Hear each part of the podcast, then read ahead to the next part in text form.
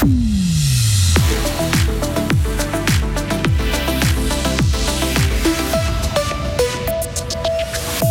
Les bûcherons fribourgeois se forment aux conséquences du changement climatique pour préserver les forêts de demain.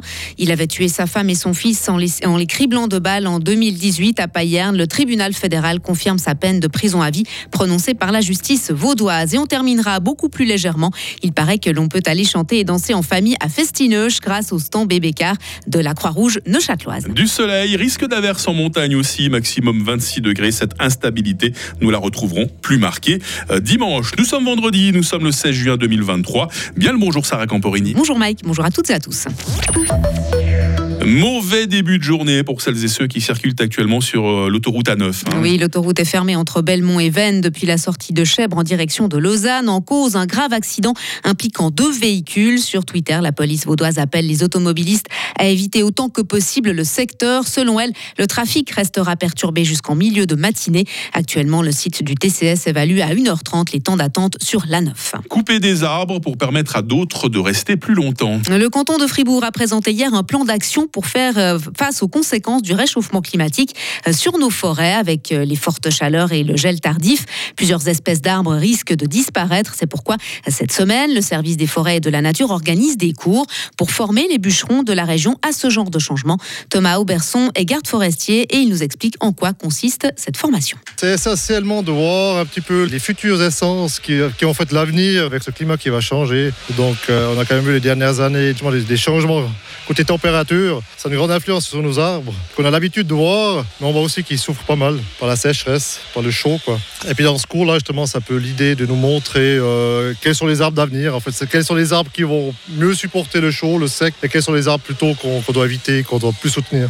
Et justement, quelles sont les sortes d'arbres qui vont s'adapter à ce réchauffement climatique? C'est surtout des feuillus, quoi. C'est des, euh, ce qui supporte pas du tout, par exemple, c'est l'épicéa qui est en plaine, mais qui devrait plutôt être en montagne. On en trouve toujours pas mal chez nous en plaine. Il y a aussi le foyer qu'on a beaucoup chez nous dans les forêts qui en souffrent. Par contre, on a les chênes qui supportent mieux. Heureusement qu'on en a déjà quelques-uns sur place. Il y a les tilleuls, les cerisiers, etc. En fait, c'est des essences qui sont déjà présentes chez nous, qui sont déjà en Suisse. On essaie, dans un premier pas, plutôt de travailler avec ces essences euh, qui sont locales, avant de vouloir planter des palmiers ou des autres essences. Ce plan d'action ne va pas empêcher la forêt fribourgeoise de muter, mais il devrait permettre à celle-ci de continuer à assurer ses fonctions essentielles. L'homme qui avait tué sa femme et son fils à Payarn restera en prison à vie. le tribunal fédéral a confirmé hier sa peine. Les faits remontent à 2018. L'homme avait tiré 30 coups de pistolet sur ses deux victimes. Il avait été alors reconnu coupable d'assassinat.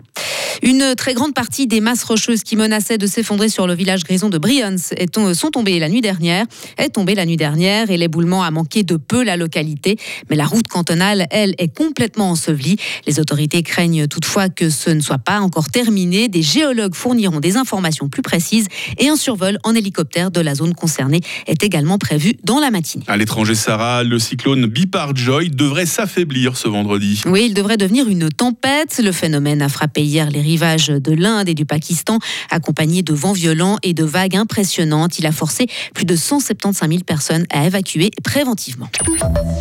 Les festivaliers ont pu danser et chanter sur Angèle ou encore Baron Baronne hier soir à Neuchâtel. Avec la première soirée de Festineuch, mais tout le monde ne peut pas sauter, hurler, coller aux barrières à quelques mètres des stars. Des parents, les parents de petits-enfants par exemple, pas question pour autant euh, de ne pas penser à eux. Festineuch propose un bébé bar, un stand bénévole à l'entrée du festival. Calliope Himer nous présente le concept. Le bébé bar, c'est un stand de la Croix-Rouge neuchâteloise.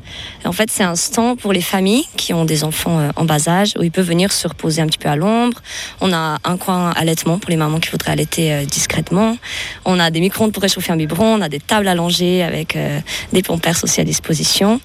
Et surtout, c'est tenu par nos infirmières petite enfance. Donc, on a aussi des infirmières qui sont présentes et qui donnent des conseils gratuits aux parents qui ont des enfants en bas âge, allant à peu près de 0 à 4 ans. Des propos recueillis par nos confrères de RTN. Et si vous emmenez vos petits et petites en festival, voici quatre conseils de la Croix-Rouge neuchâteloise.